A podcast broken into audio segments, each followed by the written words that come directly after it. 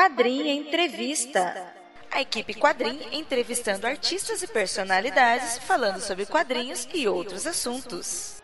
Olá, tropa Quadrincast, bem-vindos a mais um Quadrinho Entrevista. Hoje nós temos conosco um cara que não é um artista de quadrinhos, mas é um cara que é praticamente um artista multimídia de quadrinhos. Porque além de ser um grande colecionador, ele também é curador do FIC, ele também é sócio fundador de um estúdio de agenciamento de artistas brasileiros. Ele está organizando a Comic Con Experience que vai acontecer agora em dezembro. E eu falo hoje com o nosso amigo Ivan Freitas da Costa. Olá, tudo bem, Luiz? Tudo bom, Ivan? Como é que tá o trabalho aí? Muita coisa já, já rolando, né, para é, dezembro, né? Pois é, muita coisa rolando já desde o ano passado, na verdade. O, o anúncio do, da data da, do evento veio quase um ano após o início da, dos trabalhos. Então, uhum. isso é um projeto que já vem sendo construído há bastante tempo.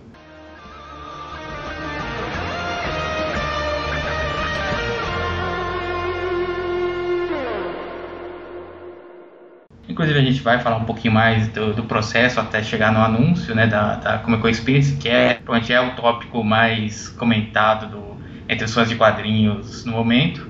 Mas a gente vai voltar um pouquinho lá no começo, né? Afinal, como a gente gosta de falar aqui no, no quadrinho entrevista, todo mundo que mexe com quadrinhos, que trabalha com quadrinhos, começou um dia como fã, né? Como o cara que pegava as revistas, ia atrás dos heróis, das, das coisas. E a gente queria saber como é que você começou a se tornar um fã de quadrinhos, quais foram os seus primeiros heróis assim favoritos? Ainda criança, eu eu comprei uma Heróis em Ação, que a, que a Abril publicava na época, tinha uma história dos Novos Titãs, que era a saga do Trigon. É, só que estava no meio da saga. E eu fiquei curioso para ler o que tinha acontecido antes e o que, ia, o que ia acontecer daquele ponto em diante. E aí eu comecei a ler regularmente. Heróis em Ação virou Super Amigos, que daí tinha os personagens da revista do Batman, né, da revista uhum. solo do Batman, que daí juntaram as duas. E, e daí vieram com isso vieram outros personagens, outras histórias e uma coisa foi emendando na outra até chegar onde estou hoje. Mas assim, para quem está bem por dentro do mercado de quadrinhos, tá, dos eventos, sabe que você tem, é um cara que mexe com quadrinhos há muito tempo. Mas você começou, na verdade, uma carreira em marketing, não foi isso?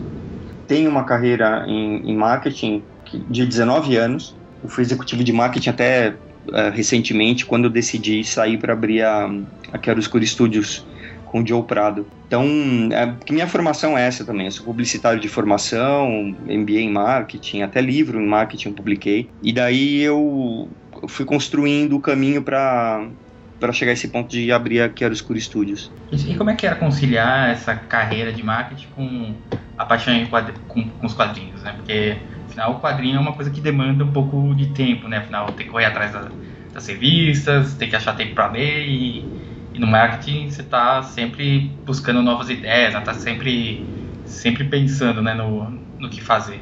Durante muito tempo ele ficou, ele ocupava o espaço de hobby mesmo, né? Então, é, além do horário de trabalho normal, além de é, no final de semana, num feriado, quando dava tempo, era normalmente investido nisso para poder ler, para poder me atualizar. Com o tempo, os quadrinhos foram tomando mais e mais espaço. Foi quando eu comecei a me envolver na organização de eventos aqui no Brasil. E uhum. isso tomava realmente todo o meu tempo livre.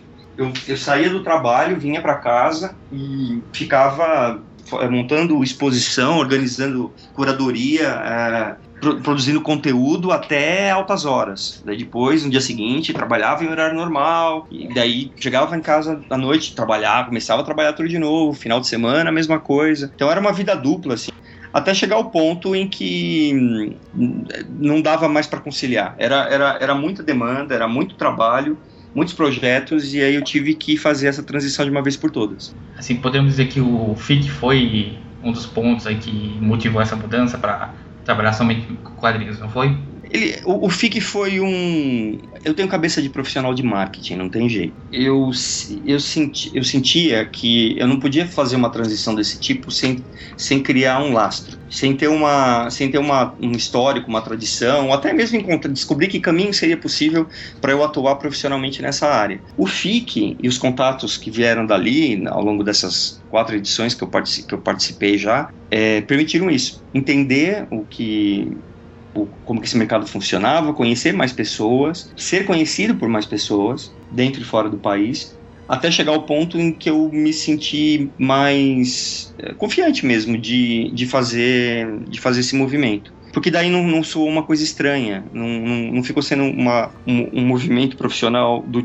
em que as pessoas do mercado para onde eu estava indo, no caso quadrinhos, iam olhar e falar, mas quem é esse cara? Né? De onde que ele veio? É, é, é uma coisa que eu não faria. Eu não ia me introduzir nesse mercado enquanto produto, de certa forma, é, sem me apresentar adequadamente, sem criar as condições para que isso desse certo. Então eu tive que fazer essa lição de casa durante uns bons anos. Então eu posso dizer que o processo de, de construção da Chiaroscuro e da minha entrada, da minha da abertura da empresa, dessa transição de carreira, é algo que eu comecei eu acho que eu posso dizer que foi em 2005, porque foi quando eu fiz um primeiro evento aqui em São Paulo. Além da, da parte dos eventos, você também é conhecido porque você é um grande colecionador de, de HQs, né? Sim. E é considerado o maior colecionador aqui do Brasil de artes originais, né? Para montar o, esses eventos tem muito dessa, dessa questão, né? De você conhecer bastante e saber, saber o valor das coisas e saber o, o que, que é o importante mostrar para o público, né? Foi uma coisa que eu fui desenvolvendo ao longo do tempo. Mas, mas o, o, principal critério que eu, que eu sempre usei para montar essas exposições foi, foi o seguinte: como eu moro em São Paulo, o FICA em Belo Horizonte. O que me faria ir de São Paulo a Belo Horizonte para ver que exposição me faria sair de São Paulo para ir para o FIC em Belo Horizonte. Então, se não, se não fosse alguma coisa é, única, inédita, o suficiente para eu achar que eu iria até lá, porque eu também sou público-alvo, não valeria a pena. Então eu sempre fui puxando a barra mais para cima, para que fosse alguma coisa que justificasse as pessoas irem até lá, como no, nesse meu caso, né, de, de um deslocamento grande, ou mesmo para quem mora lá, mora lá em Belo Horizonte. Quem é para alguém ir até lá e, e, falar, poxa, tava, nossa, que bem feito, que valeu a pena vir até aqui para ver isso. Então eu sempre fui muito exigente comigo mesmo nesse ponto da curadoria. E é por isso que as exposições, elas foram ganhando complexidade a cada edição. Nós estávamos presentes aí na, na última, né, no, na de 2013, uhum. e vários de nós aqui da quadrinha compramos o livro Ícones no, no projeto Catarse e Vou dizer, pô, a exposição em si e o livro são coisas assim que a gente já até imagina, pô, como é que vai superar isso em 2015, né? É engraçado que toda, todo evento eu ouço alguma coisa do tipo: Nossa, né? Quero ver o próximo, o que é que você vai fazer, tal, tal, tal. Aí chega na edição seguinte, as pessoas falam: Putz, meu, ficou melhor do que anterior. é muito engraçado esse negócio. Quando acaba uma edição, eu já começo a matutar a seguinte, porque é um processo longo para poder montar isso.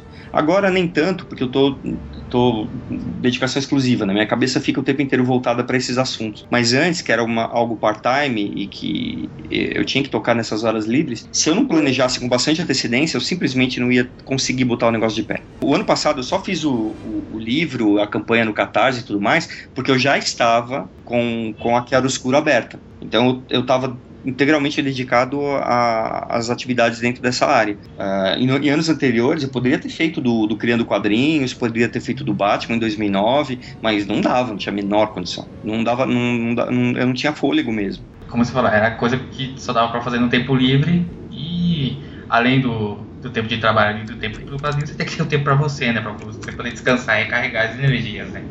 Pois é, minimamente, mas realmente precisa. E não, não dava, era muito trabalho mesmo. Porque além da exposição, é, eu também sou curador do, de toda a parte que se refere a quadrinhos americanos. Então, além de montar aquela, aquela, aquela exposição, no, no evento de 2013, eu também fui responsável por articular a vinda do George Pérez, do David Johnson, do Eduardo Risso, do Jeff Jones, de boa parte dos brasileiros que estavam lá. Então, é, e tudo isso dá bastante trabalho, do, do Peter Cooper. Então, é, é um trabalhão que você tem que ficar, sabe, convencendo, vendendo, olha, que tal, o que, que você acha? E ano a ano o evento ia ganhando, ganhando tamanho, ganhando importância, ia, ia melhor, facilitando, de certa forma, um pouco esse trabalho de convencer as pessoas para virem, para vir para cá. Porque no começo, como é que você fala para alguém, olha, vamos lá para Belo Horizonte, não tem praia, no interior do Brasil, um evento que você nunca ouviu falar. Vamos, o cara sei lá, né? O cara podia pensar assim, ah, sei lá, o que vai acontecer comigo deve ser uma puta roubada. Só que daí, com o passar do tempo, a gente foi ganhando reputação. E as coisas vão ficando menos difíceis. É, é até concordo, porque se pensar bem, acho que alguns anos atrás, se você pedisse, se você falasse pra alguém no Brasil, vamos pra Belo Horizonte pra uma feira de quadrinhos, provavelmente ia te olhar e falar, você tá louco, né? Nós vamos pra Belo Horizonte pra ver quadrinhos. E hoje em dia o FIC é, como você falou, é uma referência até internacional e que, pô, virou uma coisa obrigatória, né? Falou, pô, quem gosta de quadrinhos tem que dar um jeito de ir no FIC ou pelo menos tá antenado, né, com o que tá acontecendo. Tanto que muita gente se programa para lançar trabalhos no FIC, isso a gente viu com muita força em 2011 e em 2013 também. Uhum. Muita gente trabalhando o ano inteiro e ao longo do ano passado, mesmo nas, no Facebook, por exemplo, é, muita gente dizendo: ah, faltam só dois meses e meu livro ainda não foi para gráfica, sabe? É, sim, sim. que eles ent entenderam mesmo que a, o FIC era uma, era uma plataforma muito importante para lançamento, porque o público está lá, as pessoas que querem ver, que querem comprar, os editores. Então é, é, é o, é o local, local certo para esse tipo de lançamento. O FIC é um evento de quadrinhos de nível mundial. Sim, com certeza. Aí a gente conseguiu construir isso no Brasil. Uhum. É um evento de quadrinhos aqui que começou há 20 anos e que durante um, um tempo, um bom tempo inclusive, é, dessa história, ele era muito hermético, digamos assim. Uhum. Ele, a, a programação dele acabava muito voltada para. Isso eu tô falando há 15 anos era, era muito voltada para coisas assim, muito cabeça, digamos assim. Era quadrinho, era pessoal que fala de, mexe com quadrinhos falando para quem mexe com quadrinhos. Não tinha muita interação com o público em geral, por assim dizer. É, então acabava vindo os convidados assim super legais, gente talentosíssima, mas que às vezes não era, nunca tinha sido publicado no Brasil, por exemplo. Então acabava não tendo muito muita conexão com o público.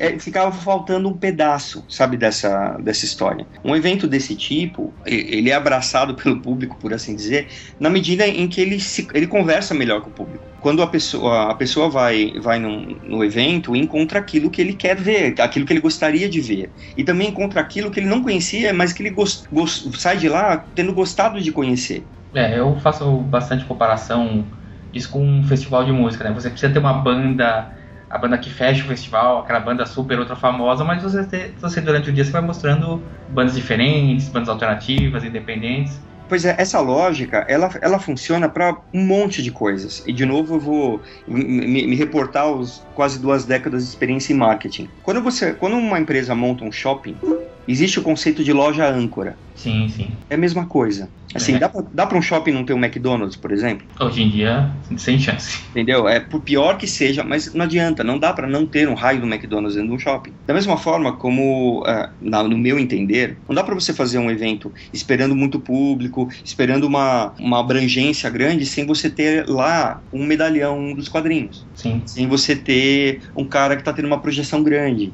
Porque senão você não leva o público até lá. E aí a pessoa que você levou, por melhor que seja, vai ficar lá sozinha sem ter com quem falar, porque né? Ninguém sabe quem é ela. Agora, o, o ideal é quando as pessoas vão para lá para ver o, João e saem de lá falando: Nossa, viu o João, ele é o máximo. E conheci o Joaquim, de quem eu nunca tinha ouvido falar e já virei fã. Isso é legal. Realmente, hoje em dia, pelo menos, é, a internet ajuda muito porque você acaba conhecendo as pessoas, você acaba indo atrás de saber, né, da, do trabalho dela, né, por exemplo, você seria ir no estado da Pandemônia encontrar aquele pessoal, depois você podia entrar na internet ver o trabalho do Vitor Carvalho, da Marina Bueno, do, dos irmãos Damasceno. Exato. Você via na, no stand do Petisco, aí depois você podia entrar no site do Petisco e ver as histórias. Só do, dos quadrinhos A2, é, conhecer o trabalho do pessoal do Beleléu. Tem um monte de, de coletivos e de artistas que as pessoas só conheceram dentro desses eventos. Da mesma forma que, os, que esses eventos, eles também contribuem para formar novos artistas. Você mencionou o, o Vitor e a Luca Fage, uhum. né? O Vitor, ele decidiu trabalhar com quadrinhos num FIC. É, ele contou essa história no, no painel do Maurício Souza. E a Lu, a mesma coisa. Hum. Então, é, quando um, um, evento ele, ele serve também para formar, ele serve para formar público, mas também serve para formar profissional, é o melhor dos mundos. Sim, é porque o pessoal, como você falou, aproveita. Estão ali os medalhões, então sempre vai ter alguém falando, pô, eu também quero apresentar meu trabalho, também quero quero mostrar o, o, que eu faço e de repente o cara encontra um, um desses medalhões, vai pedir para analisar o portfólio, vai bater o papinho, né? Exatamente. O cara sai dali com outro, outra relação com, com, com os quadrinhos e com, com aquele universo, né? Achar que, por exemplo, deve, deve ter gente que entra no, no FIC achando que quadrinho no Brasil é Maurício de Souza e que sai dali falando, nossa, tem um monte de gente fazendo um monte de coisa interessante. O que não é demérito ao trabalho do Maurício, muito pelo contrário, mas é um, é um dos trabalhos de um evento, de um evento é, mostrar essa diversidade de produção. Então, a parte aqui. Eu estava na fila para pegar autógrafo, não lembro de quem agora, mas era acho que já no último dia do FIC. E um cara atrás na fila para mim perguntou: Ah, quem que tá autografando? Aí eu falei: Ah, é falando de tal, nem lembro quem era agora. Ah, mas ele é, é tipo Maurício Souza, assim, que é empresário, que faz faz todos aqueles produtos da turma da Mônica. Falei, aí expliquei que eu nem, nem lembro quem era, sinceramente. Eu falei, não, ele desenha quadrinho assim, quadrinho assado, tudo isso. Ah, não, porque eu só conheço o Maurício Souza, né? Quer então, dizer, isso... é, esse é o público comum, né? Vamos dizer assim. É o cara que estava lá, entrou e falou, ah, vou, vou ver o que tem por aqui. Daí a importância de num evento você ter alguém como o Maurício. Ele atrai um público grande, e isso atende uma, uma, uma vontade de, desse público todo, e esse público tem a chance de fazer essa pergunta que te fizeram. Quem é aquele fulano que eu nunca ouvi falar? Um evento de quadrinhos, de novo como, como FIC, que é, que é um evento vertical, né, que ele é só quadrinhos, tem essa, essa, esse compromisso de, de ampliar os horizontes das pessoas. Posso dizer que, assim, eu nunca tinha ido no FIC, foi o meu primeiro FIC ano passado e, pô, como é que eu não pude vir nos outros anos? Agora tá marcado que todo ano que tiver FIC, pô, vou ter que ir, virou obrigação mesmo.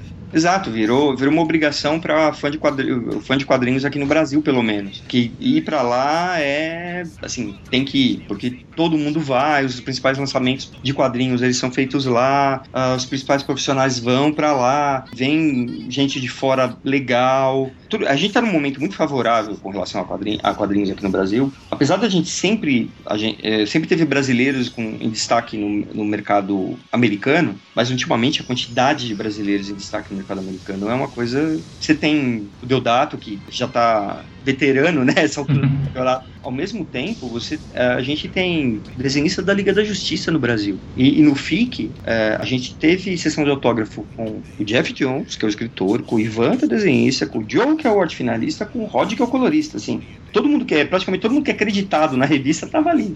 Uhum. Então, isso é o tipo de coisa que em muitos eventos lá fora não tem. Se você entrar na, na lista da, de eventos de, de quadrinhos que acontecem lá fora, tem uns eventos que são super capengas, na boa. E não é porque ah, acontece na, em Ohio que o negócio. Não, não necessariamente o evento é grande, a gente conseguiu construir no Brasil um evento de porte internacional. Ponto. É, e até aproveitando, né, já, já que você falou aí da, dessa questão de muitos artistas brasileiros, né, um, uma enorme gama desses artistas estão na Chiaro Escuro, né, que é o estúdio que você criou, né, junto com o Joe Prado. Sim. Eu quero saber como é que surgiu a ideia da Quero Escuro, né? Porque afinal é uma empresa que já começou com um plantel, olha, de muito artista de renome. Pois é, a, Quero Escuro surgiu com uma provocação do Ivan Reis. Há bastante tempo ele falou pro Joe e para mim, por que, que, vocês não abrem uma empresa juntos? Isso já tem, assim, tipo, uns dois anos. E aí a gente falou, ah, quem sabe, não sei o quê. Daí a história começou a evoluir desse comentário do, do Ivan até o ponto em que o, a gente começou a conversar mais a sério sobre o assunto. O Joe, ele queria montar, ele, ele era da Art Comics, né? Ele queria montar uma empresa que fosse nesse, nessa linha, porque ele já trabalhava nisso já há muito tempo, mas que, que tivesse algumas diferenças do, que ele tinha lá na Art Comics, que eram coisas que ele acreditava, que ele que achava que deveriam ser diferentes. E essas ideias batiam com as minhas. Eu não tenho experiência dele de agenciamento, evidentemente. Tanto que o trabalho de agenciamento em si é feito pelo João. Eu cuido da parte administrativa da empresa e cuido de outras, outras frentes da, que a gente tem. A Quero Escudo tem três verticais. Uma delas é, é, de agenciamento, isso que fica mais concentrado no Joe. E tem uma outra que é de venda de arte original. Então, os originais desses nossos artistas, a gente intermedia a venda desses originais para eles. E a terceira é de eventos, onde entra a iniciativa da Comic Con Experience. A gente resolveu montar a empresa para um projeto em que a gente acreditasse, tivesse focado no artista, na necessidade dele, o fato, o Joe é artista, né? Então, uhum. é, que tivesse muito em sintonia com, com, com o artista mesmo, na forma de tratar, na forma de, de ser remunerado e tudo mais. Então é, é, um, é um esquema bem justo, no sentido de justiça mesmo. Nós somos muito criteriosos sobre com, com relação a quem entra na Chiaroscuro. Então não é o tipo, um, um tipo de, ag de agência, não sei como as outras funcionam, mas vou dizer como nós funcionamos. Qualquer artista que fala, ah, você quer me, me, me agenciar? Não é assim. Toda vez que alguém nos procura, a gente senta conversa longamente, avalia se faz sentido ter essa pessoa aqui é dentro da dentro da, da, da Chiaroscuro com a gente, se ela cumpre alguns requisitos que tem a ver com, principalmente com conduta, profissionalismo, facilidade de lidar com a pessoa, e daí é, nesses critérios a gente vai colocando a pessoa aceitando a os pedidos para entrar. Por hoje a gente está com 42 artistas, se não me engano. Uh, muitos deles brasileiros, o próprio Ivan Reis, que a gente já mencionou, Rafael Grampá, Greg Tocchini, Renato Guedes, Felipe Massafera, vários, o Tony Silas, Eduardo Pansica e vários outros, é, mas também fora do Brasil. Né? A, gente, a, gente, tem o Derli Santa Cruz, que está com a gente, o Germán Peralta, que é lá da Argentina, que é um artista novo, de quem a gente vai ouvir muito falar. Um, e o Ray, né, também, o Sinar. Sim, o, o Ildray, né, que é lá, lá da Turquia, também está com a gente desde o início. Então tem a, Agnes Garbowska, que, que, ela, que ela mora no Canadá. Então tem bastante gente com a, gente, com, com, com a Quero Escuro e bastante gente muito boa, muito boa mesmo. E uma coisa, pelo menos, que eu, que eu vi no FIC ali, que eu sempre tava, sempre passei ali na frente do, do stand de vocês, é que pô, parece que ali tem um clima mais assim de que o pessoal se conhece, tem um, um clima mais assim de amizade, não é aquele clima de, de ah, eu sou profissional, trabalho com você, mas eu, eu mantenho distância. Não, parece que ali o pessoal, pô, gosta de brincar, gosta de se conhecer, de bater papo, então é um pouco diferente, né? Cria um círculo de amizade ali dentro da, da própria agência, né? Pois é, tem uma, é uma turma que se conhece há bastante tempo e que existe uma afinidade. E aproveitando, assim, até, até acredito que foi fácil montar esse plantel, porque como você disse, a grande maioria já se conhecia de, de outros carnavais, né? Uhum. Mas quais são as dificuldades que aparecem numa agência como a Chiara Escuro, tanto com os artistas que já estão lá, quanto os artistas que estão estão chegando agora? Olha, as dificuldades. Olha, você sabe que nem são tantas, viu? É, talvez a, a, maior dificuldade é o, é o ritmo de, traba de trabalho. A maior parte deles trabalha em títulos é, para editoras como Marvel, DC, Dark Horse, Image, que tem títulos mensais. Títulos mensais sugerem uma produção mensal é muito difícil o, o, o, artista conseguir fazer uma página por dia mesmo. Nem todo mundo consegue. Né? Uma página de, com qualidade. Né? Não fazer, digamos, qualquer coisa não, não vai ser tão complicado. Mas fazer, fazer um trabalho com qualidade nesse ritmo é, é difícil. Então você tem que ter uma, um planejamento, uma programação muito grande uh, em parceria com as editoras para dizer, olha, sei lá, depois da quarta edição o cara vai vai precisar de um fill-in, né, de um artista para substituir provisoriamente, para o cara tomar um fôlego e continuar, porque senão não dá. Né? Nem todos são uma máquina como o Ivan Reis. A gente precisa ficar administrando isso o tempo inteiro. E, mas olha, eu diria que essa é talvez a única dificuldade. E como eles são, na, em grande parte, artistas que já têm experiência nisso, os problemas não são muitos. Quando a gente tem alguém novo e, e a gente tem uns padawans, que a gente fala, a gente, é, aí tem um trabalho maior de orientação mesmo, né? Meio coaching. É, a gente não vai ensinar o cara a desenhar isso, mas, mas tem um trabalho contínuo de, ó, observe isso aqui, vê essa referência, você precisa conhecer o trabalho de fulano de tal. É, é um trabalho de formação mesmo, sabe? De ficar enchendo a cabeça da pessoa com, com boas referências para ela poder traduzir aquilo e usar aquilo no trabalho dela. Isso é uma coisa que dá mais trabalho. Mas também, evidentemente, a gente não tem nesse formato de empresa que a gente que a gente escolheu para ficar escuro, a gente não tem um monte de gente novinha. E mas uma coisa fundamental Nunca, o que a gente não faz, mesmo, tentar botar o cara numa forma. Coisas do tipo, como aconteceu, como, como dizem que aconteceu, eu não estava nesse mercado, eu, eu, não posso afirmar nada, mas que, sabe, pedia-se para artistas desenhar igual a fulano Beltrano. Isso é, é, o tipo de coisa que a gente jamais faz. É, com certeza, porque a partir do momento que você tenta criar um cara que é, vamos dizer assim, uma cópia do outro, ele vai passar a vida inteira se esforçando só para copiar, né? Ele só nunca vai poder evoluir e Exato. fazer as coisas naturalmente, como ele faria se deixasse ele trabalhar do estilo dele. Mesmo que eventualmente esse estilo venha a significar que ele vai ter um espaço pequeno, digamos assim, no mercado, ou opções razoavelmente limitadas, digamos. Mas ainda assim vai ser o trabalho dele. Isso é importante porque, como você falou, até para quem viveu os quadrinhos lembra que anos 90, a explosão da Image, foi meio que isso que você falou, né? Todo mundo meio que começou a copiar como era o pessoal da Image fazia, né? Como o Jim fazia, como o Silvestre fazia. Então, então hoje em dia você já vê uma, um pouco mais de diversidade né, nos próprios estilos e acho que isso é importante, né? Porque o mercado tem espaço para todo tipo de, de trabalho, né? Bom, depois que a gente falou da Escuro, falamos do FIC, vamos ao assunto né, mais importante dos últimos tempos, né? A explosão que foi na internet, né? Mentes foram parar em tetos, né? Vamos falar sobre a famosa Comic Con Experience, né? Você citou lá no começo, já é um processo que vem já há algum tempo, né? Então, como é que foi esse processo? Como é que surgiu a ideia?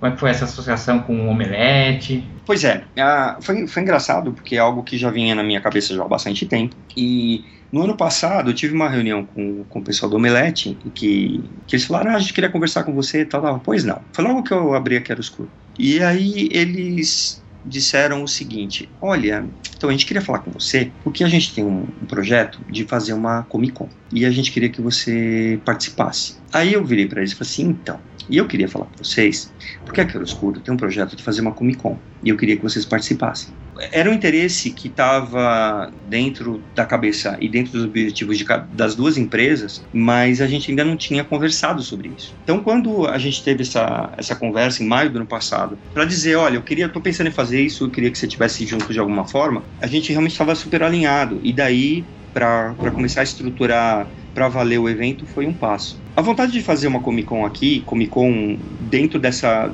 dessa concepção de Comic Con que a gente vê lá fora, de um evento de que teve uma origem nos, nos quadrinhos, ou que tem um lastro forte nos quadrinhos, mas que cobre sim todas as principais áreas de cultura pop, TV, cinema, games, animação, cosplay, por aí vai, ela, ela veio, no, no, meu caso e também pro pessoal do Omelete, muito da, da experiência de visitar esses eventos lá fora, de participar desses eventos e, e ver que eles são legais pra caramba e pensar, poxa vida, nem todo mundo lá no Brasil consegue vir para um evento desse aqui. É o, é. Acho que é, é, é, meio que o sonho de, até mais ou menos esse anúncio, o sonho de quase todo fã de quadrinhos é falar, pô, queria um dia ir na San Diego Comic Con ou na New York Comic Con, né? Pois é, exatamente. Ah, viver, viver aquela experiência. E o nome Experience veio disso. A gente pretende fazer um evento igual a New York Comic Con aqui? Não dá para fazer por mil motivos. A New York Comic Con já acontece há seis anos, ela, ela, é, ela já está nos Estados Unidos, ela está na mesma cidade das grandes editoras, ela está na mesma cidade da DC, na mesma cidade da, da, da Marvel. Até esse ano, né? Porque a DC a, vai mudar, né? A DC vai mudar lá para Burbank, mas por enquanto está lá. Tem um monte de artistas que, que moram lá. É um hub para um monte de coisas. Tem as questões financeiras. A gente tem consciência de que não dá para querer ter um evento daquele igual igual as que tem lá fora, pelo menos não na primeira edição. É muita viagem esperar isso. Mas a, a experiência e, e a, a tentar trazer essa, essa experiência para cá é algo que, sempre, que a gente sempre acreditou que, que dá, que dá para fazer. Se não dá para trazer 10 astros de Hollywood, de repente trazer dois, entendeu? Três. É um começo, porque até então era zero fazer um, um, evento legal, bacana, diverso, com um monte de atividades, com gente que, que a, os brasileiros aqui nunca viram, não só de quadrinhos, mas também dessas outras áreas, com um preço global que seja acessível. Quando eu digo preço, preço global, eu estou falando de tudo mesmo, porque ir para San Diego não é só o ingresso de San Diego que por si só é difícil de comprar. Passagem, hospedagem, visto, traslado, alimentação, barreira da língua. E os gastos com quadrinhos e com outras coisas, né, que provavelmente é. vai, você vai querer fazer, né? Pois é, você vai gastar uma fortuna. Fazer um evento aqui, esses custos caem demais. E quem sabe a gente vai chegar num ponto em que, da mesma forma, de novo vou pegar o exemplo do FIC, da mesma forma que o FIC hoje é um evento de nível internacional, a Comic Con Experience seja um, um evento de nível internacional mesmo, sabe? Melhor do que muitos outros, do que outros que acontecem lá fora. Melhor que San Diego nunca vai ser, por questões óbvias. San Diego é praticamente uma filial de Hollywood.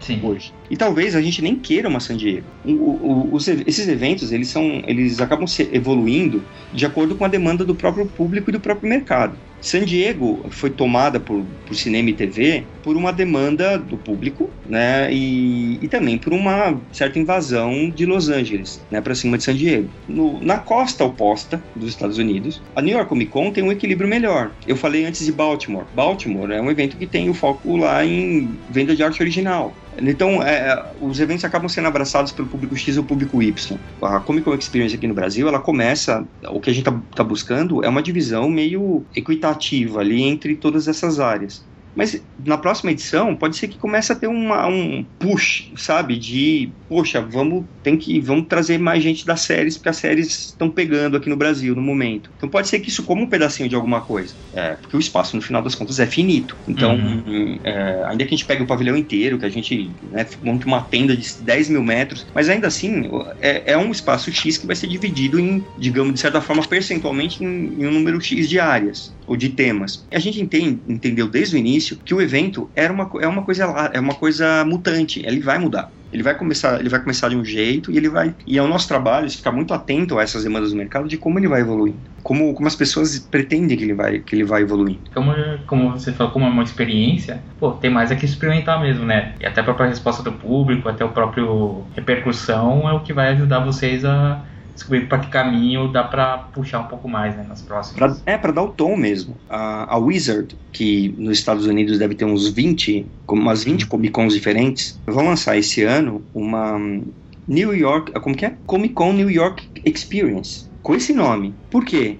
É a mesma coisa. A cidade já tem uma, uma Comic Con grande, que é a New York Comic Con, que é gigantesca, e eles estão querendo fazer um outro evento. Pode ser que esse evento tenha outros contornos. E então eles estão já, inclusive, até sabiamente, já colocaram o nome Comic, é, Comic Con New York Experience. Tipo, vamos ver para onde, né, como que ele vai se caracterizando. Então é, é, é, assim que a gente tem encarar no evento. E o, e o nosso principal compromisso nesse, nesse momento é, a gente quer que seja alguma coisa muito legal. Tem uma expressão que a gente usa lá no FIC e que vale para cá também, que é o seguinte: a gente está no mercado, no business do encantamento. A gente não está não tá para frustrar ninguém. Até a preocupação em soltar esse, essa mensagem agora há pouco, dizendo: olha, gente, vamos entender. Comic Con é um formato, não é uma franquia. Até porque San Diego não dá franquia para ninguém. Se a Comic Con Experience é um evento, entre aspas, pirata, todos são. Sim, não existe franquia de San Diego. Existe, existe um formato de evento que se consagrou em San Diego e que foi replicado pelo mundo afora. Estamos querendo fazer um aqui, seguindo essa inspiração e esse formato. Ponto. É só isso. Isso, na verdade, é, é trazer um pouco da, da sensação, da, da, como até mesmo o nome diz, a experiência do que tem lá fora e trazer para cá, porque e aqui vai ter que ser um pouco modificada, porque aqui é um público diferente, né? Que nós temos o mercado de quadrinhos tá estourando agora no Brasil, que também vai ter, vai ter uma forma de acomodar isso também junto, né? Com os grandes artistas de Hollywood, os grandes nomes do, do mercado dos quadrinhos, das grandes editoras. É por isso que a gente está fazendo um Artist Alley, que é o dobro do tamanho do Artist Alley do, do FIC. Porque a gente entende que é, a gente está no momento de, de, de do, do, mercado nacional de quadrinhos, da produção nacional de quadrinhos, que precisa de espaço para que isso apareça, né? para que as pessoas estejam lá. A gente vai fazer um, processo, um processo uh, ah, para atribuição das mesas, lá para venda das mesas, similar ao que foi feito no FIC. Não é assim, quem pegou, pediu primeiro, pegou. Se a pessoa não tiver alguma. Uh, se a pessoa tiver, aliás, uh, um, um, álbum para lançar, um trabalho para mostrar ali, a gente quer dar essa, esse palco para ela mostrar, entendeu? Agora, um cara que vai ali para fazer, sei lá, caricatura, né? Não é muito foco a gente vai canalizar dessa forma, para que, para que aqui, a, a, o Art Alley, né, que por si só já é um espaço grande, já falando de 60 mesas, é gente pra caramba, que, se, que seja um, um lugar para a gente ter contato com essa produção recente nacional. A própria mesa pode ser uma coisa assim que, de repente, a pessoa fala, ah, não vou usar todos os dias, vou usar todos os dias, aí você pode alocar uma outra pessoa, eles, ou é, duas eles... três pessoas, duas pessoas, ah, nós estamos querendo lançar as nossas coisas junto, podemos usar uma mesa só? A gente, a gente deixa as pessoas se organizarem, tem gente que pega meia mesa, porque ele, ah, eu não tenho muita coisa, tem um álbum para que eu tô levando e tem um outro amigo que também tem um álbum. Aí os caras dividem, a mesa tem duas cadeiras, entendeu? Aí ficam duas pessoas ali, problema nenhum. É uma, é uma coisa que aconteceu no FIC também, e que acontece em qualquer lugar, no mundo inteiro. Aí, onde tem arte cela e tem essa história da meia mesa, em que as pessoas mesmo se organizam. Um pega a mesa e fala: olha, tem uma cadeira a mais aqui, alguém quer ficar comigo? Ah, quero, olha, eu paguei, sei lá, 200 reais, você paga, me dá 100 aí. E boa, resolveu. Então, é, abrir espaço para isso é, alguma, é um negócio importante. A planta ainda não foi divulgada, ela está sendo. Quem viu a planta, é, já viu a planta, foram algumas empresas que, que a gente já teve, é, já me chamaram para. Nem foram tão poucas assim, mas já me chamaram para falar sobre o evento. Olha, eu quero ter um stand lá, deixa eu ver a planta. É, mas o Art Sally, ele está ao lado do auditório que é um auditório de 900 lugares, está ao lado da praça de autógrafos e ele está ao lado de uma sequência de estandes pequenos que podem ser usados por pequenas editoras também. Então, ou seja, você cria um ambiente de que vai ter um grande, de grande fluxo ali, que é uma coisa que favorece o independente. Porque se colocar o cara no canto, no fundo, ninguém chega lá. Agora, se você coloca ele num, num ponto de fluxo, a chance de alguém passar por ali, olhar e falar: nossa, esse cara é bom aumenta muito, eles precisam dessa vitrine. E é isso que a gente está providenciando. Então, até esse nível de, de preocupação a gente teve na. Tem, está tendo na, na, na, montagem do evento. É, então vocês estão meio que corrompendo o ditado, né? Porque o artista vai de povo está, não. Vocês, tão, vocês vão fazer o povo ir até os artistas, né, na verdade. Exatamente. De novo, eu vou me valer da história do, do marketing. Do marketing. Quando você vai no supermercado, você deve ter reparado que a padaria e a, e a, e a parte de supermercados menores, tá? Principalmente os menores. A, a padaria normalmente fica no fundo. Mesmo nos maiores também, muitos é. usam a padaria na, nas paredes, né? É, na, e normalmente no fundo, que podia ser na parede lateral. Tipo, entrou, tá do lado direito, sim, né? Sim porque isso te obriga a andar a loja inteira. Sim, e aí você vai, você, você vai passando e vai lembrando, ah, deixa eu aproveitar isso aqui, isso aqui. E no Exato. evento de quadrinhos é aquilo, você vai olhando e vai falar, oh, oh, que legal, o que, que, é, que, que é isso aí, que álbum é esse? Exato. Ah, o que, que você, você faz, o que, que você está vendendo aí? Exato, você favorece a compra por impulso. E, a, e as pessoas só cobiçam aquilo que elas conhecem. Se ela vê um negócio, ela fala, nossa, que legal. Ela não vai chegar assim, ah, estou aqui no evento procurando um negócio super bacana. Ninguém faz isso. Você tem que fazer com que a pessoa seja exposta àquilo ali. Vou chutar, tá? Não estou dizendo que vai ter um stand disso lá. Mas é, ninguém vai tropeçar num stand da, da Marvel. É, é, uma coisa que você imagina, que você já sabe que vai ter lá, então você meio que procura. Mas você tem que facilitar o acesso a um, a um artista independente, por exemplo. Se o, o, o Art Selling, né, o Beco dos Artistas, ficar, for convertido num evento ao beco obscuro, distante, inacessível dos artistas, ferrou. Sim, sim. Então é uma preocupação, entre tantas outras. E de onde veio essa preocupação? A New York Comic Con, em 2012, 2012, eles mudaram a localização do Articella e colocaram num lugar mais longe. Teve uma reclamação generalizada de que as pessoas tinha menos gente indo pro Articella. Uhum, porque aí é quem sabia o que tinha lá e quem já, Exato, tipo já assim, sabia o que, quem ia é, procurar, né? Exato, tipo, o que é o art selling? Deixa eu ver o que é o art selling. Você evitava o tal da história do ponto de fluxo, não era um ponto de fluxo, a pessoa tinha que ir até lá, uhum. ela não passava por lá. Isso é uma das, é uma das coisas do tipo da, dessa lista de benchmarks vistos mundo afora que a gente está tra trazendo para a concepção do, da Comic Con Experience. Que, quais são as dificuldades assim que vocês mais temem porque afinal, dezembro ainda está longe, né? Então, se acontecer isso, vai ser muito ruim. Ou, como a gente teve agora recentemente, esse caso da, da do site de gente publicando pelo Facebook não, na verdade eles estão mentindo, eles não são nada da San Diego, né? Quais são, é. assim, os problemas que vocês pô, a gente já, já sabe o que pode acontecer a gente já tá. Essa polêmica toda da, do, da história do nome Comic Con, ela reforça a, pra gente a carência do público brasileiro com relação a, essa, esse tipo de evento. Porque a, por ali a gente descobriu que as pessoas sequer sabiam que existe mais de uma Comic Con. E que é uma coisa que para nós, e aí, e aí é, uma, é uma, um erro de percepção. Talvez pelo fato de, dos, dos organizadores serem pessoas que já participaram de muitos eventos fora, tipo, é lógico que tem um monte de Comic Con. Né? É, é, um, é, um, é um dado. É um, não, não, é uma, não era alguma coisa que a gente imaginava que pudesse causar algum tipo de estranhamento. Afinal de contas, repito, tem Comic Con para tudo quanto é lado. Né? Tem Comic Con na Romênia, tem Comic Con na, na Índia, a Comic Con sequer começou em, em, San Diego. A primeira Comic Con foi na Inglaterra, dois anos antes, com o nome Comic Con. É, e eu nem estou falando de eventos que, que, cobrem essa área e que tem outros nomes. Por exemplo, no Canadá tem um evento que chama Fan Expo. Ele não tem Comic Con no nome, mas chama, Fan Expo. Mas lá também tem a Canadá Comic Con. Ah, pra gente sempre foi muito claro que Comic Con é, uma, é um formato de evento, é uma categoria de evento que, que tem algumas características. Tem raízes em eventos de quadrinhos, que continuam sendo uma parte importante do evento, e ele cobre outras, outros segmentos de cultura pop. Então, isso pra gente é uma Comic Con. E a gente descobriu que para as pessoas, Comic Con é igual a San Diego, que pra gente nunca, nunca foi. Não, e até a percepção, talvez, da maioria das pessoas é que Comic Con é San Diego, né? Que pois é, é e, e, que, de novo, é uma, é uma visão míope, né? Mas que tem a ver com esse, com esse fato de que a gente é carente nesse, nesse tipo de coisa. Né? Como quando a gente falou, vamos fazer uma, uma, uma Comic Con de nível internacional, inspirado nas melhores do mundo inteiro, era isso que a gente está falando. Tanto que San Diego é uma inspiração importante, sem dúvida, mas talvez Nova York seja mais. Porque ela tem um formato mais equilibrado, do jeito que a gente acredita mais. E San Diego, é, se, é, sequer San Diego tem convênio com alguém, eles não têm convênio com absolutamente ninguém. A, a ONG.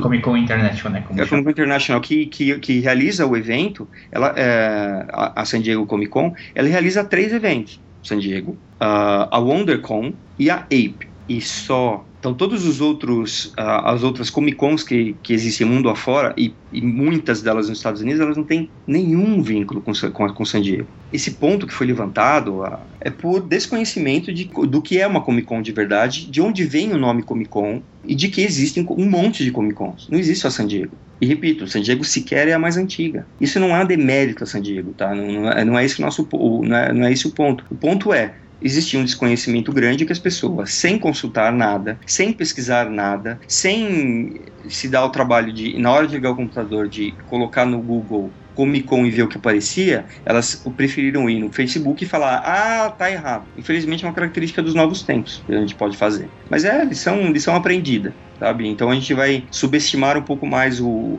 o público-alvo na hora de dar esse tipo de informação, que aquilo que a gente, para nós, era claro como a luz do dia, não é claro para todo mundo. Sim, para quem gosta de quadrinhos, para quem já conhece mais ou menos FIC, o esquema das Comic Cons, até os eventos que tem aqui no Brasil, como a Santos Comic Con, a Gibicon, que vai ter esse ano, saberia isso, mas acho que o público geral que falou, pô, vai ter cara de Hollywood aqui, talvez nem nem tenha esse conhecimento mesmo, né? Então, é assim, o que, que, já foi anunciado que a gente pode falar aqui? As, os ingressos vão ser come, começar a vender em abril, né? Pelo que eu me lembro. Isso, é. é.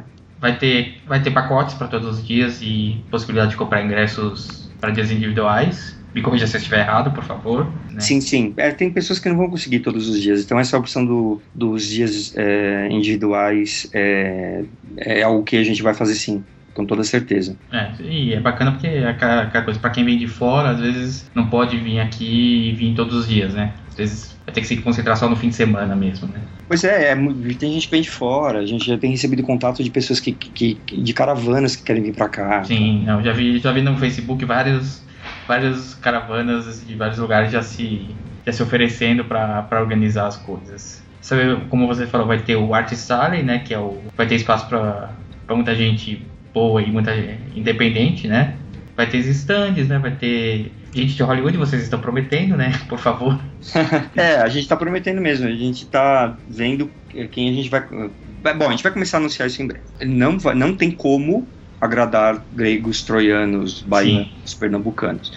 Porque cada fã-clube, cara, começa a fazer campanha de traga fulano, uhum. traga Beltrano, traga não sei quem. Não tem como. Tem algumas limitações financeiras, evidentemente, mas também da própria agenda e interesse do artista. Às vezes Sim. fala, ah, traga o fulano. O fulano não quer vir. O que eu posso fazer? Não tem, não tem muito o que fazer. A gente fala com as pessoas, a gente entra em contato, convida, eventualmente fala, olha, não posso porque, sei lá, porque... Tô com um filme agendado é, pra filmagem ou... Filme, tô gravando, é. meu filho vai nascer são variáveis totalmente incontroláveis. A gente não tem como garantir que vai trazer fulano ou beltrano até que a gente diga que vai trazer fulano ou beltrano. Porque pra, quando a gente diz isso, quando a gente anuncia isso, a gente já tem certeza que fulano diz que virá. E ainda assim, pode acontecer alguma coisa. Exemplo maior, Sean Murphy, né? Esse ano que estava marcado para vir, mas por algum problema não pôde vir no FIC, né? Ele teve problema de ordem familiar, que, que ele me contou tal. E quando eu encontrei com ele na, em, em Nova York, 15 dias, 20 dias antes do FIC, ele tava assim, martirizado. Ah, disse que você me perdoa, mas é que não tem como mesmo, eu não posso deixar minha esposa sozinha nessa hora. Falei, Tchan, cuida da sua família, cara. Sim. Outro, outro que não veio em cima da hora foi o Klaus Jansson. Sim, sim, O que aconteceu com o Klaus Jansson é que, é que faleceu a madrasta dele. É, não tem jeito, né? Não tem como. Você vai falar pro cara, ah, venha. E ele, ele também. Meu, Klaus Jansson, não o cara que começou ontem. E ele assim para mim, mandou um e-mail long, super longo, dizendo: Olha, você me perdoa, eu vou, eu, vou, eu, vou, eu vou compensar vocês de alguma forma. Desculpa a mancada, eu sei que as pessoas estavam me esperando, mas é que naquele momento eu senti que eu tinha que ficar com a minha família. Eu falei, Klaus, pelo amor de Deus, você não tem que pedir desculpa de nada. Você tem que ficar com a sua família numa hora dessa. Não tem muito que, o que discutir. Morreu uma pessoa da família. Se ele não for ficar com a família nessa hora, vai ficar com, ah, então eu não vou poder ir no enterro da minha madraça porque eu vou lá numa convenção da autógrafo. É, essas coisas acontecem. Então a gente sempre, sempre. Por isso que você nunca tem um evento um convidado. Você tem que ter dois, três, três, quatro. Porque se alguma coisa der algum galho, você, você tem um. O evento continua rodando com desfalque, mas não uma coisa que vai, sabe, comprometer o evento. Até usando aquele exemplo do festival de música, se você tiver duas ou três bandas boas, se de repente uma das bandas não puder ir por algum motivo de força maior, pô, você tem, ainda tem duas bandas que com certeza o público vai gostar, né? É, no festival você precisa ter um, sei lá, umas quatro, cinco, né? Ter umas duas grandes, porque se você falar, ah, você apoia tudo em cima de uma coisa só, qualquer problema você. Uhum. Então, é isso que faz parte da, da, da, experiência de montar, de montar um evento, que é, que é a experiência que, no meu caso, vem dos FICs todos, vem do trabalho de organização de eventos dentro da minha carreira de marketing. Sabe? É, é experiência adquirida, não é, não é, não é coisa de, de fogo de palha, de ah, vamos fazer um evento de hoje para amanhã. É um negócio que, tá sendo na, que existe na cabeça do, dos organizadores há anos, anos. Até a gente começar de fato a colocar isso de pé no ano passado. É, e com certeza vai ser aquela coisa, né? Quando anunciarem os nomes, vai ter as reclamações do, de falar, ah, porque não traz fulano, porque não traz Beltrano, mas como você disse, às vezes é melhor trazer dois ou três agora, para daqui a alguns anos poder trazer 20, 30. Né? Exato, é, sabe, não, a gente não está em, em 1999 que o mundo vai acabar, sabe, no ano 2000, não, não tem nada disso. Uh, o, o evento, ele, ele a gente vai trazer, a gente quer trazer bastante gente, a gente vai trazer quantas pessoas a gente conseguir trazer e quanto for, for possível trazer. Agora, também é, teve, teve uma, um, um, amigo até que eu dei uma carona para ele e ele tava falando para mim, olha, traz o fulano. Eu falei, por que você quer que eu traga o fulano? Porque eu gosto do fulano. Eu falei, você e mais quem? Ele falou, ah, eu sei, eu tô, tô advogando em causa própria. Eu falei, então, você e todos os outros. Né? Todo mundo fica assim, traz o fulano. Uh, a gente tem que. Uh, a gente monta a programação do evento com base naquilo que a gente entende que vai funcionar. Tem até critérios do tipo: tem artistas de quadrinhos que por mais famosos que sejam, eu estou falando isso em função da experiência no FIC, do FIC, uh, que o, por mais famosos que sejam, por mais premiados, celebrados que sejam, a gente nunca vai convidar. Porque a pessoa é um pé no saco. Até desconfio de, de um nome aí, mas... Então, eu não vou dizer que a gente tem uma lista negra, mas toda vez que a gente vai montar a, a lista de convidados, a gente começa a bater os nomes. Ah, e o fulano?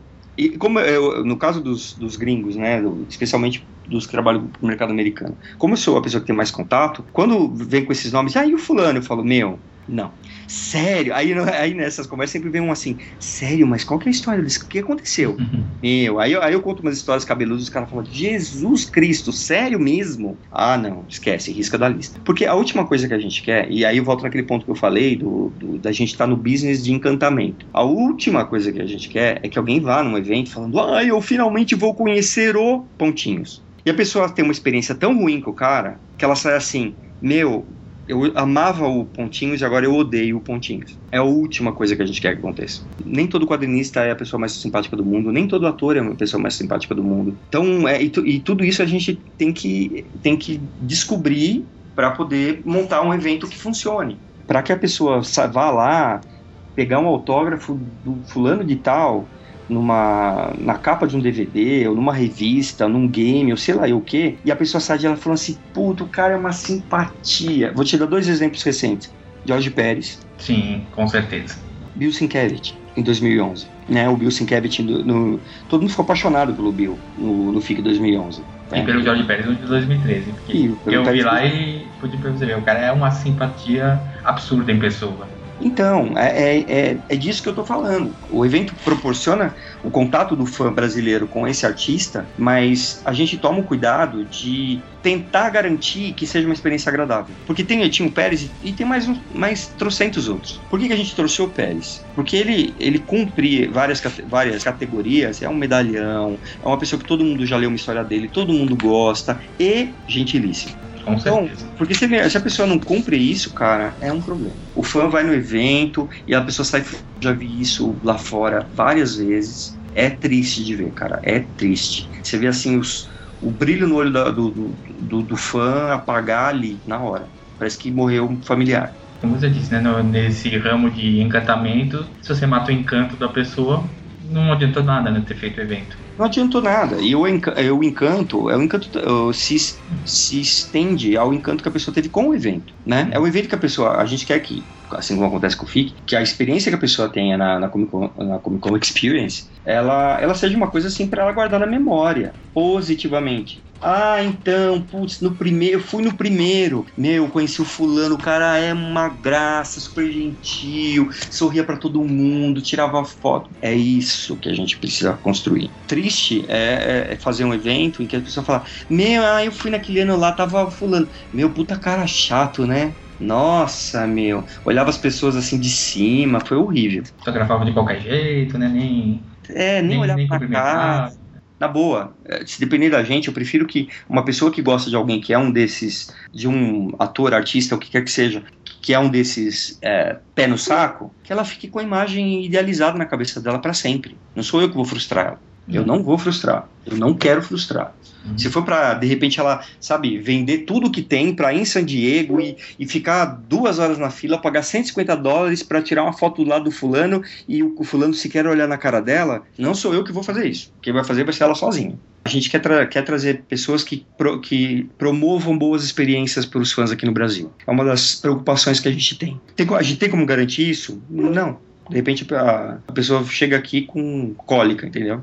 Eu não tenho, eu não tenho como garantir isso 100%, mas eu tenho, tenho como diminuir o risco, e é isso que a gente está fazendo. Sim, é, então acho que até pode, até pode achar que isso pode ser uma dificuldade, mas como você falou, uh, trazendo gente que você sabe que tem toda a possibilidade de ser uma coisa boa, você já diminui bastante a chance. Exatamente. Uh, quem a gente traz para o FIC, para pegar um exemplo concreto, são pessoas que cumprem esses requisitos. Como você disse, né? Que traga duas ou três pessoas grandiosas, mas que sejam bacanas para daqui uns anos poder trazer 20, 30 elencos inteiros de filmes, que é mais ou menos o que o pessoal tá pedindo muito, né? Traga o elenco de não sei que filme, de elenco de não sei que série, né? Então. As pessoas fazem uns pedidos meio de cartinha de, pro Papai Noel, sabe? Uhum é, tem algumas coisas que não, que não acontecem nem lá. Tipo, só em San Diego que foi a equipe, equipe inteira dos Vingadores, porque eles estavam fazendo um anúncio oficial ali, sabe? Aí, agora, você pegar ator do mundo inteiro para arrastar pro Brasil numa determinada época não é, um, não é uma coisa muito factível. Ainda mais fim de ano, né? Já tô pensando meio que no, nas festas, né? No... É, Isso quando eu não tô trabalhando, filmando, né? É, pois é. A gente sabe que foi, foi bastante alardeado na época que para levar o Mark Ruffalo lá em San Diego, eles assinaram o contrato dele para fazer o Hulk às pressas. As coisas não são tão simples. É, mas, repito, a gente está fazendo todo o possível para que seja o melhor evento, o evento mais legal que a gente puder. É, se for no estilo do FIC, pô, eu com certeza confio plenamente que quem faz o FIC não, não pode fazer uma coisa ruim pro público, não. Pode não ser o, o que o público vai o que alguma pessoa do público vai querer mais, né? Mais, mas como você falou, existem limitações e não dá para trazer todo mundo logo de cara, né, da primeira vez. Isso não é para frustrar ninguém, nem para dar um balde de água fria, mas é importante que as pessoas tenham uma, uma, uma, certa dose de realidade. É impossível você fazer exatamente o evento igual a San Diego aqui, por milhões de razões. Agora, daí até o nome Experience. A gente quer fazer o evento mais legal que a gente puder aqui para agradar todo mundo, para ser um negócio super legal, para a gente fazer um segundo ainda melhor e assim ir construindo. O FIC 2013 foi melhor do que 2011, que foi melhor do que 2009, foi melhor que 2007. Uhum. Assim como San Diego 2013 foi melhor que 2012 e vai voltando até 1970. Mas uh, eu, eh, a gente entende que tem muito aí de demanda reprimida, sabe? Uhum. Nunca teve, agora vai ter, então vai ser o máximo. Vai ser o máximo. Né? Vamos calibrar um pouco as expectativas, vamos e, e principalmente esse tipo de, de bobagem do tipo, ah, então não é vinculado ao San Diego. Ninguém é vinculado ao San Diego. Ninguém. Nenhum evento. Nenhum evento com o nome Comic Con é, é ligado, subsidiária franquia ou o que quer que seja de, de San Diego. Assim, supor isso ou é inocência ou é má fé, na boa. Não tem como ser. E a gente nunca disse que era. Eu, eu faço uma leitura positiva. Eu, eu, eu acho que, que essa comoção toda, para bem ou para mal, tem muito a ver a, a, tem muito a ver com a expectativa. As pessoas querem tanto e querem tanto, tanto, tanto que, sabe, perde um pouco o, o tom da, da, da história toda que até a realização do evento é uma enorme maratona. Uma enorme maratona. Tem muita coisa para ser feita, muita coisa para ser anunciada e, e, é trabalho sem parar. Assim, eu tô aqui conversando com você e o WhatsApp aqui tá apitando o tempo inteiro. É, de vez em quando na conversa aparecem os barulhinhos. Parece um plim, então é. Esse plim que as pessoas vão ouvir, ele é de um grupo no WhatsApp dos, do, dos organizadores do evento, né? Dos, e que a gente fica trocando figurinha o tempo inteiro. E, e, é, e é assim. Então, a última mensagem é na hora que o último vai dormir. E às vezes entra mensagem meia-noite, meia-noite quinze, meia-noite vinte. Não é? é da insônia, né? Da pessoal. É, é meio assim, gente, olha, né, consegui não sei o que lá. Até porque a gente está fazendo contatos com costa oeste dos Estados Unidos, que é outro, outro fuso, costa ó, Ásia, Japão, que é outro fuso. Então, os horários são todos misturados. Eu me desligo da Comic Con ah, na hora que eu durmo, me reconecto na hora que eu acordo. Bacana, eu espero que dezembro chegue logo e que a gente possa ver todo esse trabalho materializado num, grande evento. Porque... É para isso que a gente está trabalhando com afinco, Luiz, com é afinco mesmo, mesmo. Né? E como eu disse, como, como eu vi o trabalho do FIC, eu confio pra, pra caramba no, no taco de vocês. Eu tô tranquilo, tô ansioso, claro, para que uhum. dezembro chegue logo, mas eu tô tranquilo que vocês vão se esforçar para fazer um baita evento para que em 2015 seja melhor, em que 2016 seja melhor e nos anos seguintes seja cada vez melhor. A gente está montando a primeira, essa primeira Comic Con Experience para trazer para o Brasil essa tradição de Comic Cons e para iniciar no Brasil essa tradição de Comic Cons nesse formato. Já existe um monte de eventos aqui no Brasil, eventos muito legais, eventos que estão em diferentes níveis de maturidade, uns que começaram há menos tempo, outros que já estão há mais tempo, eventos de nível internacional como o FIC, uh, e a gente quer começar a ter uma tradição de eventos como uma Comic Con aqui também. E é para isso que a gente está trabalhando. Espero que com certeza todo mundo goste do, do que vai vir em dezembro. É para isso que a gente quase não dorme. então, para não atrapalhar mais o seu sono, né? E se para afinal, imagino que você ainda vai fazer mais alguma coisa antes de dormir. Pois é. Queria agradecer muito a você pela, pela conversa. Foi, foi bastante. Foi bacana mesmo conhecer toda essa parte da sua carreira, né, da, desde lá dos primórdios até a Comic Con Experience, e deixar espaço para você aí fazer o jabá da, da Chiave School, da Comic Con Experience, do que você quiser fazer aí. A Comic Con Experience é o primeiro evento uh, desse tipo que a gente vai tentar trazer no Brasil, com presença de artistas, uh, criadores de quadrinhos, como que felizmente a gente já é até suprido né, com, com, os eventos que acontecem aqui no Brasil, mas ampliar esse, esse, esse portfólio de opções dentro do mesmo teto, dentro do mesmo evento. Uh, ele é uma, é uma realização do Omelete e da Chiaroscuro Studios. É, ele está programado para de 4 a 7 de dezembro aqui em São Paulo, no Centro de Exposições Imigrantes que fica a 900 metros do metrô, da estação Jabaquara do metrô. Santos então, Jabaquara, né, para quem é de São Paulo agora, mudou Isso. o nome. Ah, mudou Santos Jabaquara? Santos Jabaquara, agora tem várias é, estações paradas com nomes de time de futebol pelo, por ah, aqui. Que beleza, né? E que hum, é algo que está sendo planejado há bastante tempo.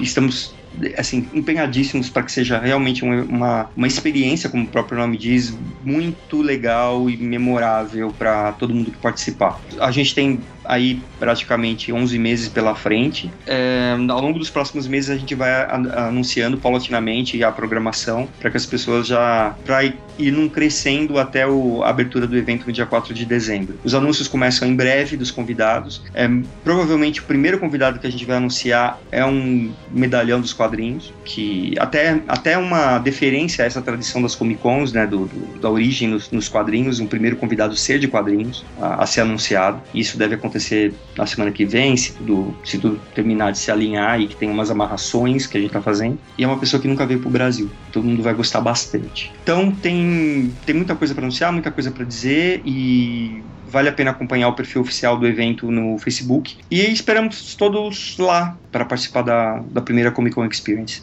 É isso aí. Obrigado, Ivan, mais uma, mais uma vez. Em dezembro estaremos lá, né? Faremos a cobertura do, da Comic Con ao vivo. E para quem gostou aí, quem quiser comentar, pode deixar comentário aí no nosso site www.quadrim.com.br, mandar Twitter pra gente arroba quadrim, conversar com a gente também temos nosso perfil no Facebook, facebook.com.br quadrincast e também pode nos mandar um e-mail no quadrincast.quadrim.com.br. Ivan, obrigado mais uma vez. Eu que agradeço, Luiz. E até dezembro, então. Até dezembro. Um abraço.